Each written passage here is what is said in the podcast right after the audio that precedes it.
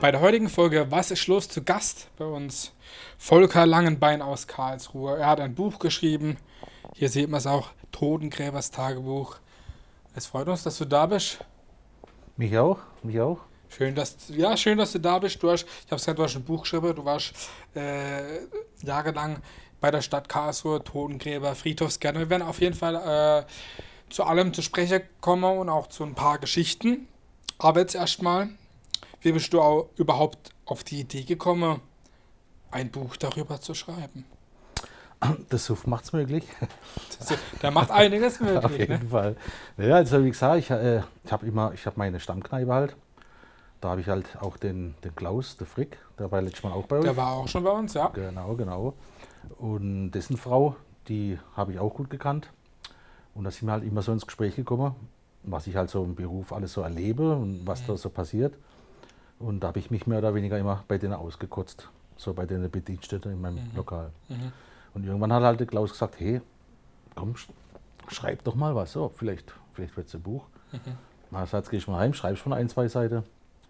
Und dann habe ich gesagt, oh, mit denen viele Rechtschreibfehler, das wird ein kalter. Aber egal, egal geh heim, schreib, tipp und bring das mit. Das habe ich dann gemacht, zwei, drei Seiten, habe es ihm gezeigt und dann war er echt baff. Okay. Und dann habe ich gesagt, hey, schreib, wir machen ein Buch. Mhm. Und das, also das heißt, dass, dass man direkt ein Buch mache, das war das Ziel, aber ob man es überhaupt hinbekommt, das war halt alles noch in der Schwebe. Ja, klar. Aber ich habe Material geschrieben, geschrieben, geschrieben, habe es immer äh, zugesendet. Und irgendwann hat er einmal gemacht, hey, mach mal langsam, mach mal langsam. Ich Und er hat es dann in die richtige Bahn sozusagen dann gebracht. ne? volle Kanne. Und also ohne ihn wäre das Buch nie ein Buch geworden. Das muss Okay. man ganz, ganz ehrlich sagen. Also er hat die Connection gehabt. Ja, klar. Er hat mir geholfen, das Buch wirklich in eine Buchform zu bringen. Die Geschichte, klar, ist alles, ist alles meine, so wie es auch drin steht, mit Arschloch, Drecksau, Bimberle. Ich habe Mhm. Ja. da keine Hand vor Mund genommen. Nee. Aber ihm habe ich das schon zu verdanken, auf jeden Fall. Okay. Und wie lang ist jetzt da der. Ich meine, klar, die Geschichte, die, ich meine, wie lange. Erstmal zu dem Beruf, zu, seit wann hast du in dem Beruf gearbeitet? Oder weil die, die Geschichte, die sind ja bestimmt nicht alle so neu, sondern auch ein paar älter. Das ist ja, das erlebt man ja über Jahre, ne? die Geschichten. Ja. Also ich habe 93 angefangen bei Mhm. der Stadt Karlsruhe. Und dann ging das los. 95 habe ich dann meinen eigenen Friedhof bekommen. Mhm. Ja, und das habe ich dann halt 25 Jahre halt ausgeübt, die Mhm. Tätigkeit. Dann habe ich halt mittel, mittlerweile zwei Schlägle bekommen, Schlaganfälle, Hm, 2014, 2017. Ja, Und dann hat man mir halt auch nahegelegt, dass ich das vielleicht äh, doch lassen sollte. ja, Der Umgang mit Hinterbliebenen, das war das, was mir eigentlich so runtergezogen hat. Der Tod gehört dazu, klar. ja. Aber ja, ich habe irgendwann einmal die Schnauze voll gehabt, immer nur trauernde Menschen zu sehen. Und dann ist halt das auch noch in die Familie übergeschwappt, ist meine Mutter gestorben. Mhm. Und das hat dann der Gulli zum Platze gebracht. Mhm. Aber jetzt zum, zu, dem, Bu- zu dem Buch ähm, nochmal zu kommen. Wie lange hat denn da der Entstehungsprozess gedauert? Ich sage jetzt mal von der Idee, die du in deiner Kneipe hattest, äh, bis, sag ich mal, ja, die erste, die erste Geschichten, dann die, die Verfeinerung, bis von der Idee, bis es in der Hand war. Wie lange ging das ungefähr? Also sieben, acht Jahre ging Mhm. das Ganze. Das hätte man beschleunigen können. Aber wie Ja. gesagt, Klaus hat ja selber wenig Zeit. Der hat seine eigenen äh, Projekte, hat seinen Hauptjob als Chefredakteur. Und klar, der hat es immer zwischen reingeschoben, so wie es er Zeit hatte. Klar. Und deshalb ging das so lang. Aber es heißt ja gut, Ding hat weil. Ja, klar. Aber du bist, ähm, letzt, letztes Jahr ist es rausgekommen, oder wann war's? 19. 19. Aber ich bin immer noch sehr zufrieden so, und du hättest auch nie gern anders gemacht. Also das ist genau so, wie du es wie du's wolltest, ist geworden. Absolut. Also der größte Reichtum, das ist dieses Buch. Mhm. Das ist wirklich für mich der größte Reichtum. Da Mhm. geht es nicht um irgendwelche finanzielle Spritze. Natürlich nicht. Das Buch äh, nimmt mir niemand mehr weg. Äh, da bin ich richtig stolz drauf, auf jeden Das Fall. ist wichtig. Ja, das ist sehr wichtig. Du hast auch ähm, Spitzname Rusty, ne? Und Rusty der Undertaker, wo kam das denn das her? Also, sind eigentlich zwei. Also, wie gesagt, ich Okay. habe be äh, begonnen zu schreiben. Da habe ich mir überlegt, soll ich jetzt den originalen Namen von mir nehmen oder halt einen anderen. Und da habe ich gedacht, damals von der Schwiegermutter, die hat so einen Spitzmischling da rumrennen gehabt. Und der hieß Rusty. Der ist halt immer kläffend vor der Zaun und hat immer die Zähne gezeigt. Und da habe ich gedacht, hey, das bin ich. Bin Hm. Rusty. Okay. Und deshalb habe ich mir einfach den Namen geschnappt. Und Undertaker, wie gesagt, das war dann der Name von einem guten Freund. mhm. Und halt in der Arbeit. Da hat man mir irgendwann halt mal den Namen gegeben. Mhm. Und dann war das halt so Undertaker, Totengräber, klar. Ja, klar. Ähm, du hast ja gerade gesagt, 2019 ist das Buch erschienen. Ähm, wir werden auf jeden Fall auch äh, Homepage einblenden, wo man das äh, kriegen kann, das Buch. Gibt es da irgendwie auch irgendwie. Mein Buchhandel kriegt man es ja, wenn man es bestimmt. Äh, du kriegst überall jetzt ja, das Buch. bestellt, du, du klar. überall, Aber ja. wie waren die, die, die Reaktionen? Kam da von den Leuten oder von einigen Leuten, die das gelesen haben? Ich meine, klar, Freunde, wenn es natürlich auch gelesen haben von dir, aber gab es da auch Reaktionen von fremden Leuten, die du nicht gekannt hast, wo dir mal eine Mail geschrieben oder irgendwie einen Brief, wo gesagt haben, wow, krasses Buch, krasse Geschichte oder irgendwas. Ich meine, klar, Rezessionen gibt es natürlich immer in irgendwelche Zeitungen oder und so weiter, aber ich sage jetzt mal, so die Reaktionen von so, ich sag mal, ja, nicht Leute, die irgendwie was veröffentlichen, irgendwie, erzähl mal da was, ob es da irgendwie was gab, so, wo du Das- gedacht hast, wow. Das ist, ich kann wirklich nur sagen, wow, ja, das gibt so viele Menschen, äh, wo Reaktionen gezeigt haben, in handschriftlicher Form mit Briefe, drei, drei Seiten lang, äh, wo halt gesagt habe, dass es auch ihnen wirklich nahe gegangen ist, wo sie das Buch gelesen haben. Wo sich auch viele selber wieder sehen in dem Buch als trauernde Personen. Äh, da kam sehr, sehr viel Post. Äh, ja, das ist un unbeschreiblich schön, Mhm. was so für Reaktionen waren, wirklich. Ich habe auch immer mal irgendwann gehofft, dass man irgendwann einer kommt und sagt, ach so ein Scheißdreck. Aber das haltet sich wirklich in Grenze. Also, Ja. noch kaum negativ. Es gibt schon äh, Neider halt. Also man sagt einfach Neider, Das aber hat die gehören ja dazu. Ja, das ja. gehört dazu. Die hat man in der Arbeit, die hat man überall. Aber das ist ja nur Bestätigung eigentlich in der Regel, ne? ja, also an, ganz am Anfang hat es mich ein bisschen gestört, aber jetzt freut es mich eigentlich. Weil wenn du negativ in der Presse bist, dann redet man trotzdem auch von dir. Ist doch gut. Das stimmt. Mhm. Wie wird man da damit persönlich fertig? Ich meine, wir werden gleich auch nochmal zu, zu deinem Beruf zurückkommen, aber mein, ja, wie verarbeitet man das, das persönlich alles? Du hast ja auch gesagt, dass dir einige Sachen oder vieles äh, geht dir sehr nah, gerade wenn man eigentlich einen, einen Job hat, der wirklich sehr, sehr wichtig ist. Aber ich sage jetzt mal so, mh, man halt durchgehend halt mit, mit Leuten zu tun haben, die trauern, die traurig sind, die nicht fröhlich sind. Ja, wie, wie wird man damit fertig? Ich meine, klar, für mich als Musiker, da schreibt man einen Song für dich. Du hast jetzt gemeinsam ein Buch geschrieben, ist sicherlich auch ein bisschen Therapie, Verarbeitung, aber wie macht man das am nach Feierabend? Manche können sicherlich da den Schalter umlegen und, äh, und sind dann daheim, aber wie ist das bei dir? Wie kannst du damit umgehen und das verarbeitet in den Alltag? Also sagen wir mal, das kann man eigentlich wirklich nur verarbeiten, wenn du ein bisschen so im Einklang mit dir selbst bist. Also bei mir war halt auch der Ausgleich wirklich Sport, viel Sport. Da ha- hast du keinen Kopf großartig zum Nachdenken. Dann war ich ja wesentlich jünger. Als junger Kerl steckst du das auch noch mal besser Ja, weg. klar. Aber wenn halt so die Einschläge immer näher kommen in deinem bekannten Verwandtenkreis, wenn da die Leute sterben, gute Freunde von dir sterben oder so, dann zieht dich das sowieso auch runter. Aber wenn du das dann auch noch in der Arbeit hast, äh, ja, das, wie gesagt, der- der Ausgleich war Sport, viel, viel Sport. Und die Geschichte, dass sie in deinem Kopf rattern, das, das beginnt bei jedem. Und da kann mir auch keiner erzählen, von meinem Kollegen stand, dass es denen nichts ausmacht. Also ich out mich damit, mir hat es wirklich viel ausgemacht. Äh, Ich habe das auch persönlich genommen, weil ich wollte Das ist ja keine Schwäche. meine Stärke zuzugeben, was meine Schwäche ist. Und das, das, so, so, so sehe ich das praktisch. Ich wollte es mir eigentlich auch nie eingestehen, aber wie gesagt, du kannst nur ein guter Fährmann sein, wenn du sicher und stabil selber bist. Und wenn du selber im Wackel bist, dann wollte ich mit dir nicht äh, über, über da reinfahren. Und da musst du das lassen. Und so habe ich das auch eingesehen, durch einen Psychologe, wo mir das auch erklärt hat. Und deshalb habe ich das jetzt dann auch gelassen. Also ich mache jetzt nur noch wieder meine gärtnerische äh, Arbeit auf dem Friedhof und sehe den Trauerzug wieder nur weit, weit an mir vorbeilaufen. Und da Mhm. geht es mir besser jetzt. Ja, das kann man auch verstehen. Wie ist denn genau die Berufsbezeichnung, sage ich jetzt mal? Ähm, ich meine, klar, das, was du jetzt machst, das ist eher Gärtner, Friedhofsgärtner, aber äh, ja, äh, wie sagt man dazu jetzt offiziell? Also ich habe ja einen eigenen Stadtteilfriedhof betreut und dann bist du ein Friedhofswärter praktisch. Also du verwaltest den Friedhof, äh, du suchst mit den Leuten Grabstätte raus, äh, du machst eine Aufbahrung von den Hinterbliebenen, du machst die Grabstätte auf, du schließt die Grabstätte, du hältst die Trauerfeier ab, du besprichst den Ablauf mit dem Geistlichen, du, äh, du tragst den Sarg, also das war alles meine Tätigkeit.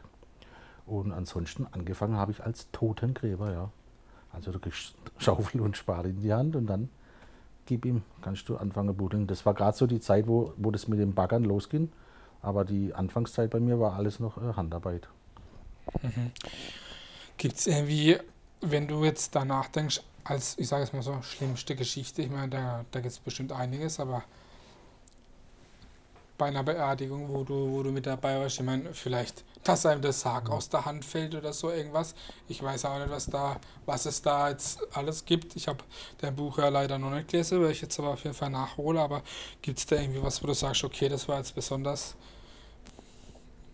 schlimm? Es steht geballt in dem Buch drin, ja. Und äh, gerade diese Geschichte, was du sagst, mhm.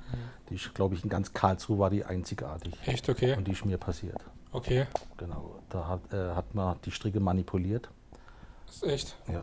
Und das sage ich halt hochkant, hochkant ab ins Grab. Das am liebsten hätte ich so mein Pantaumützler ausgeholt und wäre verschwunden. Also das ist wirklich übel gewesen. Und habe ich mich dann auch nochmal privat bei der äh, Ehefrau dann entschuldigt. Und sie hat es dann aber auch verstanden, auch trotz der Trauer. Und sie hat mir aber auch gesagt, dass halt eben der, der Ehemann war schon ein lustiger Geselle und eigentlich hätte es wahrscheinlich selber noch gefallen. Aber für mich war das überhaupt nicht lustig. So, ja, klar. Also das war der Horror für mich, das war der absolute Horror. Wenn vor der Trauergeste die Stricke reiße und der Sarg hochkant runterknallt. Und weiß man dann, wer das war? Leider nicht, wie, nee, leider nicht. Die sind äh, eingeschickt worden, untersucht worden und da hat man halt auf jeden Fall hat man sehen können, dass sie manipuliert worden sind. Jetzt kann es sein, hat es mir gegolten, hat es dem Verstorbenen gegolten. Weiß auf jeden man Fall, aber heute nicht. Auf jeden Fall ein Arschloch. Aber ich sag, Karma, Karma kriegt sie alle. Ja. Ähm, es ist ja heutzutage so, da werden wir auch noch zur Spreche kommen, zu, zu Trauerfeiern, dass, dass natürlich viele nicht, nicht mehr die, die, die Trauerfeiern haben wollen, wie sie früher war, nur in Schwarz und nur mit trauriger Musik, sondern klar, oft auch mit bunter Klamotte oder ja, etwas fröhlichere Musik, sage ich jetzt mal, aber kam es öfters mal vor, dass es bei einer Trauerfeier auch mal was zu lachen gab, weil wenn wirklich der Trauredner oder irgendwie der Angehörige, ja, was weiß ich, kam das auch öfters mal vor, oder kannst du dich da an was Interessantes erinnern? Also ganz lustige Sache gab es schon. Also für mich wiederum war das lustig. Weil immer im Auge des Betrachters natürlich. So aus. Also so wie der Vorhängle, so muss ich das vorstellen, war ich in meiner Friedhofskapelle hinter dem Vorhang und habe die Musik regeln müssen, die eingespielte Lieder und auch das Mikrofon für den Geistige. Und da kam halt eben einer, wollte einen Nachruf loslassen. Und da ist dann halt vor das Mikrofon. Ich mache den Ton schön hoch. Und dann fängt er erstmal an, so, ihr Erbschleicher, ihr Pack, ihr seid doch alle nur da, um jetzt Kohle zu ziehen. Und keiner hat sich um meine Mutter gekümmert. Aber volles Programm hat er gegeben. Dann habe ich halt, muss so gesagt, hinter dem Vorhang vorgespiegelt. Und der Pfarrer hat halt nur gemacht, so, Ton runter, weil es ging ja auch nach Hause. Ja. Aber ich fand den, den Sohnemann richtig gut. Der hat es richtig Auf der Punkt gebracht? Perfekt, perfekt. Toller Nachruf. Und äh, für mich war das eine lustige Sache, ja. Dann habe ich auch schon eine Beerdigung gehabt. Da habe ich so Schmetterlinge mitgebracht, buddhistische Bestattung und habe in der Kapelle habe die dann die ganzen Schmetterlinge durchstarten lassen. Und die sind dann immer rausgekommen? Ja, natürlich nicht. Die sind dann alle raus nach der Beerdigung, aber ich habe gucken müssen, wie ich die Schmetterlinge wieder rauskriege. Okay. Ja, aber wie gesagt, es waren schon, schon lustige Sachen dabei. Und wie sind dann die Schmetterlinge rausgekommen? Alle Türe auf, den ganzen Tag und dann... Irgendwann haben sie den Weg raus. Irgendwann raus, ja. Wie lange, wie lange braucht es bis so, eine, bis so eine Leiche zersetzt ist? Kommt auf der Boden an. Also sandiger Boden oder lehmhaltiger Boden, es kommt darauf an. Wenn, sobald Sauerstoff hinkommt, äh, beginnt praktisch der ganze äh, Zersetzungsprozess. Kommt es auch manchmal auf den Mensch an? Ah, natürlich. Es kommt auch darauf an, wie, wie, stabil bist du. Dann kommt es darauf an, der Sarg, in dem du liegst. Ist das ein, ein, massiver Holzsarg, Eiche, Nuss, Kirsch? Oder ist es so, so Pressspannholz, kann man sagen? Also die ganze Zersetzung ist unabhängig vom Boden, vom Sarg, von, von dir als Mensch, klar. Wenn du halt natürlich in einem lehmigen bist, wo dann gleich mit Wasser eingeschlossen ist, dann hole ich dich in 20 Jahren wieder raus. Okay. Viel anders das ich nicht aus. Dann. Echt? Ja. Ist das dann sozusagen halber konserviert, kann man schon genau, sagen? Genau. Und sobald halt Sauerstoff hinkommt, beginnt es und auch der Geruch. Und der ist halt nicht schön. Glaube ich. Bei einer Beerdigung, ich hatte zum Glück jetzt direkt noch nicht so viele Berührungspunkte mit einer Beerdigung, aber wie ist das dann zum Beispiel mit mit, mit Ringe oder Schmuck, die irgendwie ein Toter getragen hat oder vielleicht auch mit Goldzähnen. Was, was passiert dann damit? Kriege das dann wieder die Hinterblieben oder, oder wie kann ich mir das vorstellen? Also sämtliche Arten an Schmuck, was du tragst, das bleibt den Hinterbliebenen überlassen, ob sie es ausgehändigt haben möchte oder ob es äh, am Verstorbenen belassen bleibt. Dafür wird auch unterschrieben und dann wird es entweder mit beigesetzt oder halt auch, wenn du eingeäschert wirst, kommt ja der Schmuck, klar, deine Goldzähne, kommt ja alles äh, im Ofen unten geballt raus. Und das wird dann praktisch äh, auch gesammelt, dieses Gold. Und das ist dann, ich bin mal ganz sicher, aber ich denke mal so städtisch wohltätige Einrichtungen wird das Geld gespendet. Ah, echt, okay. Ja. Mhm. Ähm, Also diese Horror-Märchengeschichte von früher, Zähne rausbrechen und so, sowas gibt's nicht. ach, sowas gibt's nicht. Das ist Quatsch. Ja. Vielleicht gab es das mal, ja. Vielleicht. Hm. Ähm, weißt du schon, wie deine Beerdigung mal aussehen soll? Weiß ich, ins Detail, klar. Ich meine, was, was willst du den ganzen Tag machen?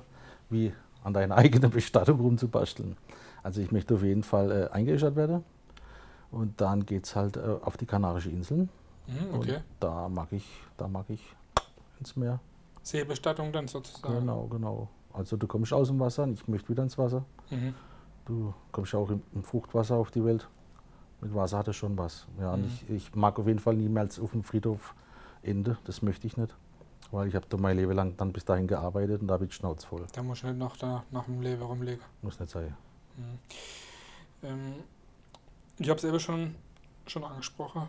Es ist oft so, dass äh, viele Leute nicht mehr diese klassischen Beerdigungen wollen, wo die Leute jetzt, äh, sagen wir, schwarz tragen, sondern auch mal sagen, okay, kommt bunt, weil das wollte der Tote jetzt auch nicht. Wie sehen denn so die klassischen Beerdigungen aus? Oder erzähl mal von einer, von besonderen Beerdigungen so, die, Mhm. die du miterlebt hast. Ich meine, klar, die Standardbeerdigungen, die Leute kommen, trauern, Musik läuft, Beerdigung, aber gibt es irgendwie auch da besondere Story, wo du sagst, okay, das war jetzt mal was, was Verrücktes, was Besonderes? Du, es ist, also wie gesagt, es gibt ja keine, so wie du es auch sagst, es gibt keine Richtung mehr. Es ist heutzutage ist alles möglich. Also heute läuft von, von deine, über die Onkels, über, über Country, über alle mögliche, wird alles getrillert heutzutage in Kapelle. Ohne die Kleidervorschriften. Ich habe jetzt einmal eine erlebt, wo bewusst, da ist drauf Wert gelegt wurde, dass das Hemd außerhalb von der Hose ist. Echt? Ja, weil die Ehefrau hat gesagt, das sieht so zum Kotzen aus und jeder, wo kommt, hat das Hemd draußen zu tragen, sonst braucht er nicht kommen. Das war echt toll. Okay. Ja, das stand da wirklich so als Nachruf äh, drin. Und halt, ja gut, junge Kerle, wenn junge Kerle sterben, jetzt gerade so Karlsruher Fußballfan gestorben. Mhm. Also da, das ging auch durch Haut und Haar, was da seine Jungs da äh, veranstaltet haben für, für ihn. Das war wirklich, das You Never Walk Alone haben die zusammen getrillert. Mhm, mhm. In, in der Ärmel haben sie sich kalte wie Kette halt, weißt du. Es geht gerade schon wieder Gänsehaut. Ja, klar. Also ja, das, Das es gibt schon wirklich Bestattungen, die gehen da wirklich so unter die Haut. das bewegt, ne? Auf jeden Fall. Was war denn die verrückteste Musik, die abgespielt war? Ich meine, Also ich habe wohl, ja gut, ist, Musik ist schon vielfältig. Ich habe mal äh, eine Bestattung gehabt. Das war so ein Country-Fan. Eine, ein- es war eine Frau, vielmehr, ja genau. Und der Ehemann oder Lebenspartner, die kamen halt alle im, im Western Cowboy Saloon Outfit. Und dann kam Country Lily beim Sarg, wo wir rausgegangen sind mit dem Sarg. Country Lily. Und der Hut von ihr war auf dem Sargdeckel oben drauf. Also du kamst dir echt vor, wie wenn es, wie soll man den Salon verlassen, jetzt geht's ans Grab. Schabfahrer. mhm. Ja. Ja, da gibt es bestimmt auch einiges, so gerade bei den jungen Leuten, hast du schon gesagt, kommt dann bei der ein oder andere Onkels oder ja. Hast du selbst Angst vorm Tod? Ich habe schon oft Angst vorm Tod gehabt, ganz ehrlich, ja. Also mit den Schlaganfällen, da geht das schon ein bisschen so die Klammer. Weil du weißt ja nicht, kriegt man das hin oder, oder, oder nicht. Ich mache mir jetzt wahnsinnig viel Gedanken über den Tod, natürlich, weil äh, keiner von uns bleibt da. Irgendwann klopft er mal auf die Schulter, irgendwann. Jetzt habe ich ja noch keinen Bock, irgendwie zu gehen. Aber äh, Angst vorm Tod habe ich schon, weil ich nicht dieser Gläubige bin. Ein gutgläubiger Mensch hat keine Angst vorm Tod, weil er sich ganz sicher ist, dass es wo weitergeht. Ich bin mir noch ein bisschen unsicher. Ich habe schon ein bisschen Muffe vom Tod. Okay. Aber ich respektiere ihn, wenn er kommt. Also ich habe eigentlich schon 52 Jahre jetzt hinter mir. Das schaffe, manch einer schafft es gar nicht. Gerade mit dem Job und mit dem alles, ne, das muss man erstmal. Ja, ja. Respekt vom Tod habe ich auf jeden Fall. Ist wichtig. Mhm.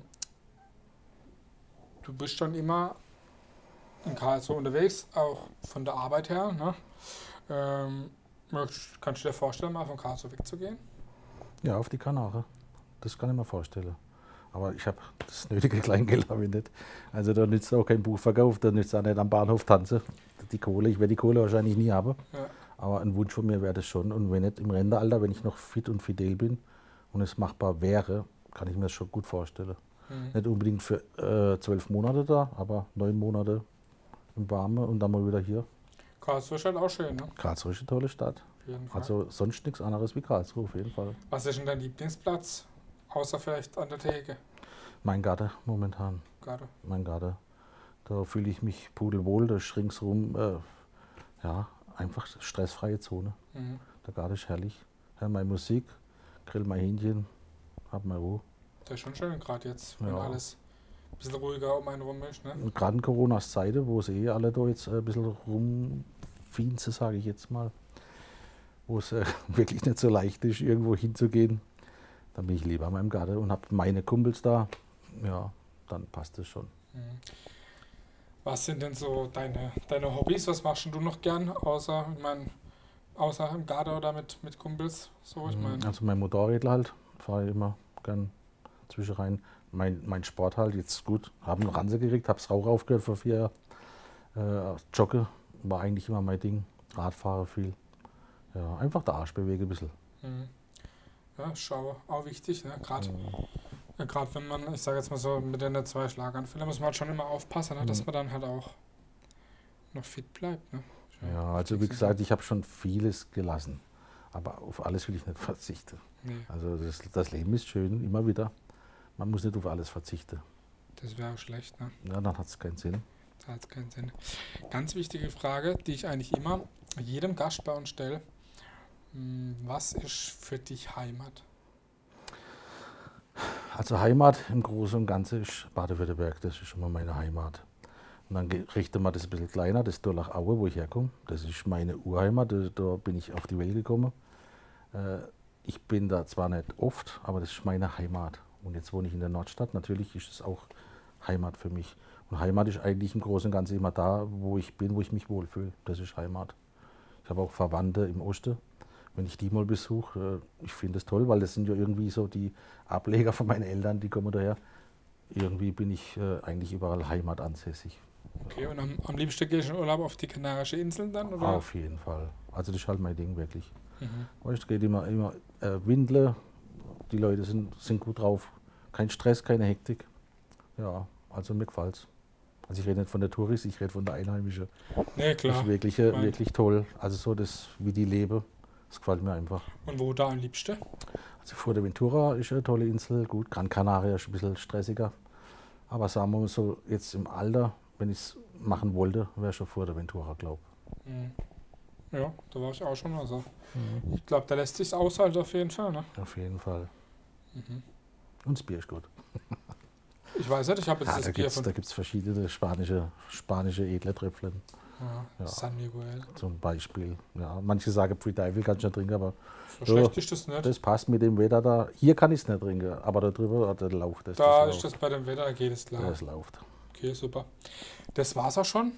Es war wirklich sehr interessant. Haben wir von einem von dir erfahren und von einem Beruf, der jetzt auch nicht so alltäglich ist, den nicht so viele haben auf jeden Fall. Ne? Legt euch auf jeden Fall das Buch zu. Ich glaube, das ist wirklich sehr interessant und auch sehr spannend.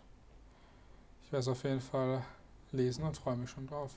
Ich Super. sage auf jeden Fall vielen Dank, dass du bei uns bei Wasserschluss Gast warst. Und ich wünsche dir oder wir wünschen dir auf jeden Fall alles Gute, viel Gesundheit und pass auf dich auf. Dankeschön und das gleiche natürlich euch auch. Dankeschön. Macht's gut. Ciao, ciao. Ciao, ciao.